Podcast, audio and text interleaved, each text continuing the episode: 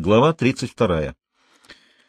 Все так же двигались толпы в тесных рядах Смоленского рынка, между ларьками, палатками, открытыми прилавками, коробами с фруктами, овощами, мясными тушами, подвешенными на крюках. Растекались по Арбату, по Смоленскому и Новинскому бульварам, по бесчисленным переулкам, спускавшимся к Москве-реке, кривым, запутанным, пыльным и грязным.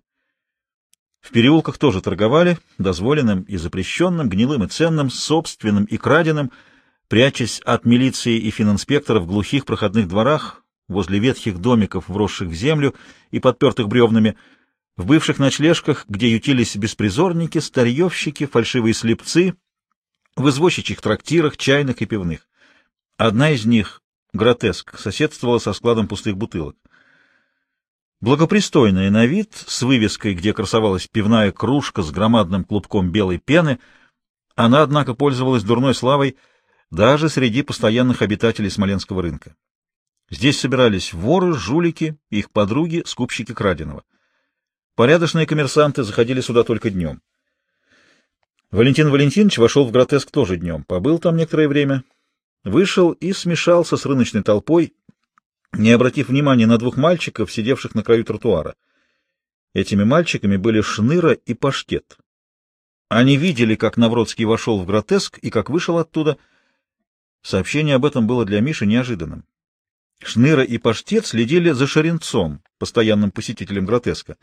Туда же, оказывается, заходит и Навродский. Пивная на открытом месте, Навродский мог зайти выпить кружку пива. И все же это первое, что удалось узнать Шныре и Паштету, причем сразу, сходу.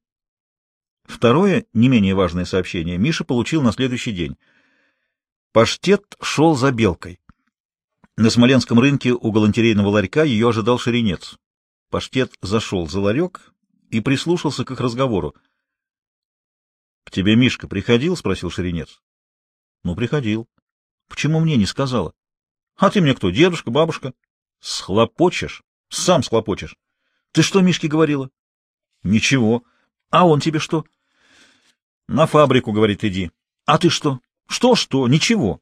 Еще с Мишкой увижу, убью. Дурак. Навешаю. Боюсь я тебя очень, презрительно ответила Белка и пошла прочь. Паштет смог выйти из-за палатки только вслед за Шеренцом. Против гротеска сидели на тротуаре Шныра и Белка. Шныра пересчитывал бутылки, Белка, подперев подбородок кулаком, мрачно молчала. Шеренец подошел к ним. Подошел и паштет, уселся рядом со Шнырой.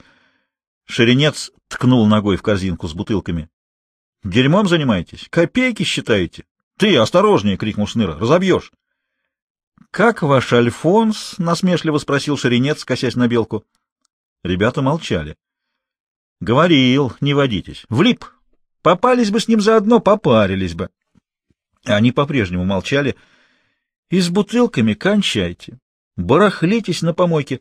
Хотите заработать? Дам дело. Настоящее. Соображайте. Шеренец вошел в гротеск. — Пойди, Белка, сдай бутылки, — сказал Шныра. — Не пойду. — Почему? — Не хочу. — Чего ж ты хочешь?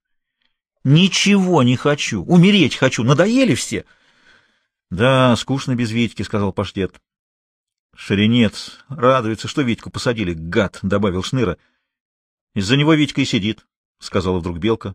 Почему из-за него? В один голос спросили Шныра и Паштет. Белка всхлипнула, вскочила, крикнула «А ну вас всех!» и побежала по переулку. Из гротеска вышли Шеренец и еще какой-то человек и скрылись за углом. Шныра и Паштет пошли за ними.